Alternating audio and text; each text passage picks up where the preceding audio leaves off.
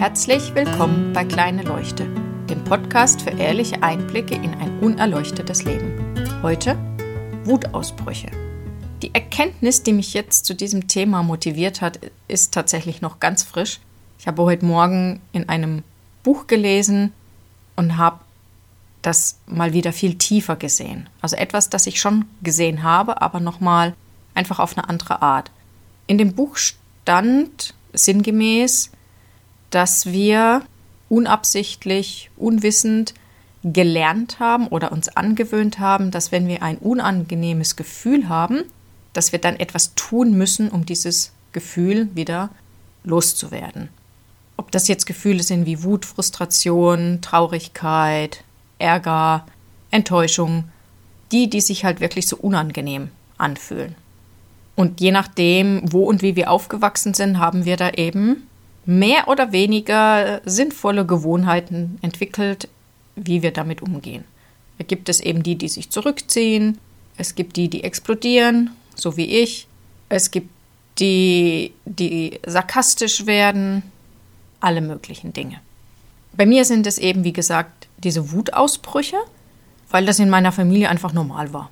Wenn man wütend war, sich geärgert hat, dann wurde dem Luft verschafft und danach war es auch gut, weil das Gefühl war ja weg. Weil man ja dem Anschein nach auch die Ursache beseitigt hat. Denn weil ich den anderen angemotzt habe, macht er ja das Verhalten nicht mehr. Zumindest mal für den Moment.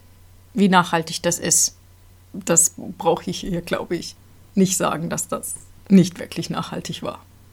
Als ich jetzt eben das gelesen habe, wurde mir klar, warum ich das tue, was ich tue. Warum ich wütend werde. Weil ich eben dieses Gefühl im Körper habe und als Kind gelernt habe, so werde ich das Gefühl wieder los. Aber ich kann einfach warten. Das Gefühl geht von ganz alleine wieder weg. Wenn ich lang genug warte und es nicht immer wieder fütter, indem ich immer wieder in den Gedanken reingehe, der mich wütend gemacht hat. Manchmal kann man das ja schon auch sehen, was es war. Aber wenn ich das nicht tue, sondern einfach nur abwarte, dann ist es weg. Und dann wird mein ganzes Verhalten viel freundlicher, weil ich eben nicht mehr rumschrei und mutz, sondern wenn ich merke, ah, Moment, da ist was, dann warte ich, bis es weg ist und dann kann ich wieder normal kommunizieren. Und dann kommt auch das, was ich sagen möchte, beim anderen an. Jetzt stehe ich natürlich vor der Herausforderung, wie erkläre ich das meiner Tochter? Ich meine, ja, sie wird es natürlich auch bei mir sehen, dass ich mir dann einfach eine kurze mentale Auszeit nehme, um mich wieder abzuregen. Aber ich weiß nicht, ob das reicht. Denn sie hat sich das ja schon bei mir abgeguckt und sich auch schon angewöhnt, so zu reagieren.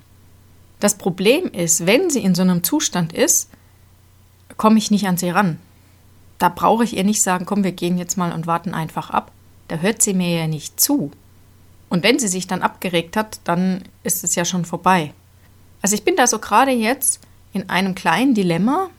Man merkt auch, dass ich da jetzt noch keine Ahnung habe, wie ich das machen soll.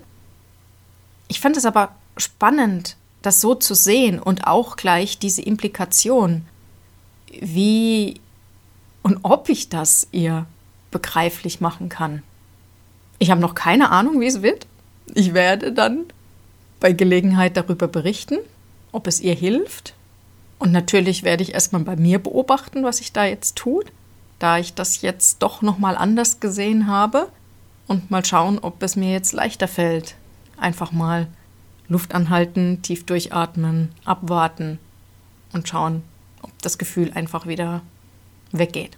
Was wohl helfen soll, das habe ich jetzt aber auch noch nicht so oft getestet, ein paar Mal und fand es sehr hilfreich ist, sich einfach nur auf das körperliche Gefühl zu konzentrieren und zwar voll und ganz.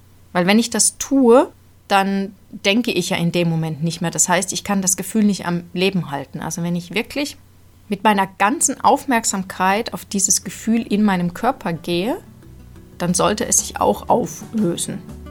Das werde ich auch mal testen und wer möchte, kann das ja auch mal ausprobieren und mir gerne auch eine Mail schicken und sagen, ob es funktioniert hat.